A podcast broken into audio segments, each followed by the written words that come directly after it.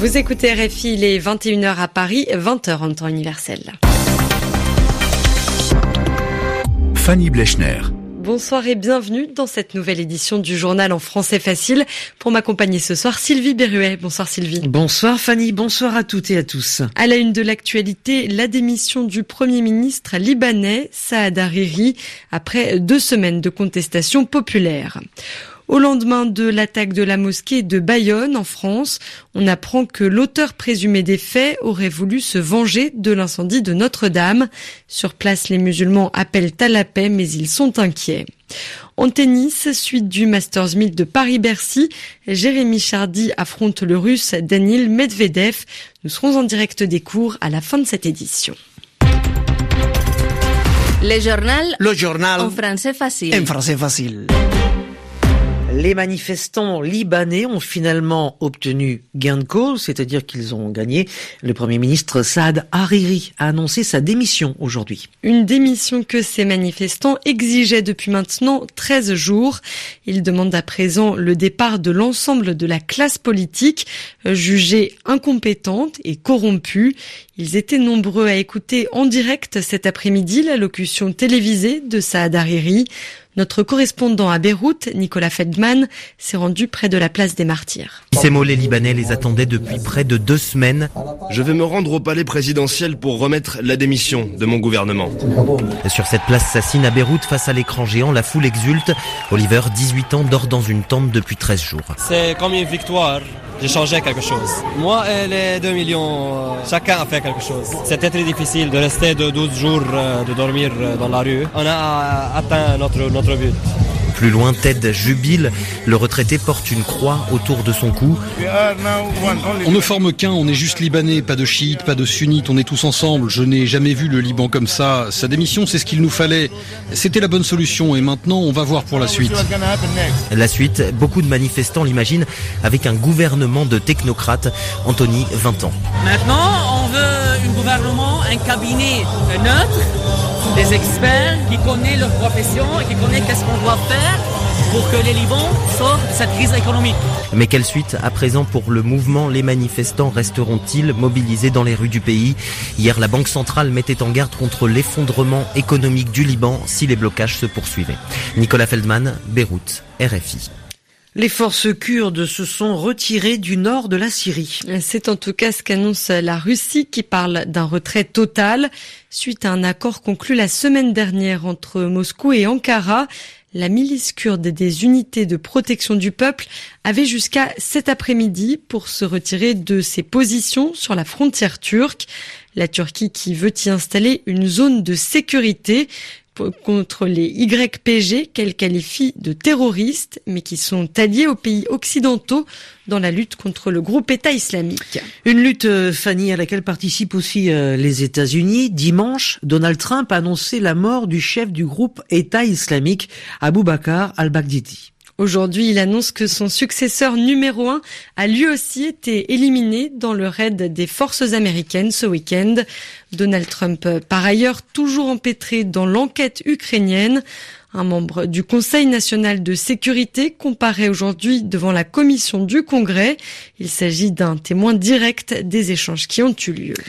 La vague de réfugiés en Amérique latine due à la crise politique au Venezuela va s'aggraver l'année prochaine. C'est le message d'un représentant de l'ONU. Il participait à une conférence internationale sur la crise migratoire. La réunion s'est achevée aujourd'hui à Bruxelles.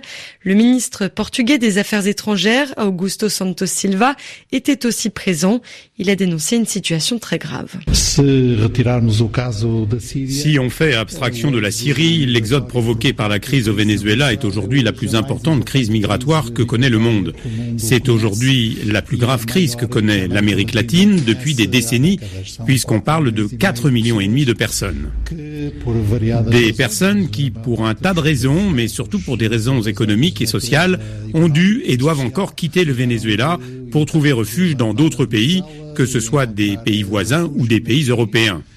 Cela implique la mobilisation de la communauté internationale afin d'aider aussi bien les pays d'accueil que les migrants. Le but essentiel de cette conférence était de faire le point de la situation à travers les trois institutions qui sont le plus directement impliquées dans ce soutien. L'Union européenne, le Haut Commissariat des Nations Unies pour les réfugiés et l'Organisation internationale des migrations. Et ceci afin que la communauté européenne et internationale ait pleinement conscience de la gravité de la crise migratoire qui est vécue actuellement en Amérique latine. Des propos recueillis par Miguel Martins de la rédaction lusophone et notez que malgré les chiffres croissant de migrants vénézuéliens en Amérique du Sud et en Europe, les participants à la conférence n'ont pas tenu d'engagement suffisamment important pour aider les pays de la région à faire face à cet afflux. L'organisation d'élections anticipées se profile au Royaume-Uni. Les députés britanniques ont donné leur accord ce soir tout comme plus tôt dans la journée le principal parti d'opposition, le Labour.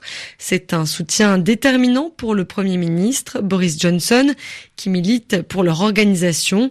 Il espère ainsi se redonner la majorité absolue, ce qui lui permettrait d'honorer sa promesse de mettre en œuvre le Brexit. Hier pourtant, la Chambre des communes avait rejeté le texte du gouvernement. La journée avait aussi été marquée par le feu vert de l'Union européenne pour un troisième report du Brexit, au plus tard au 31 janvier. Il a été formellement entériné aujourd'hui.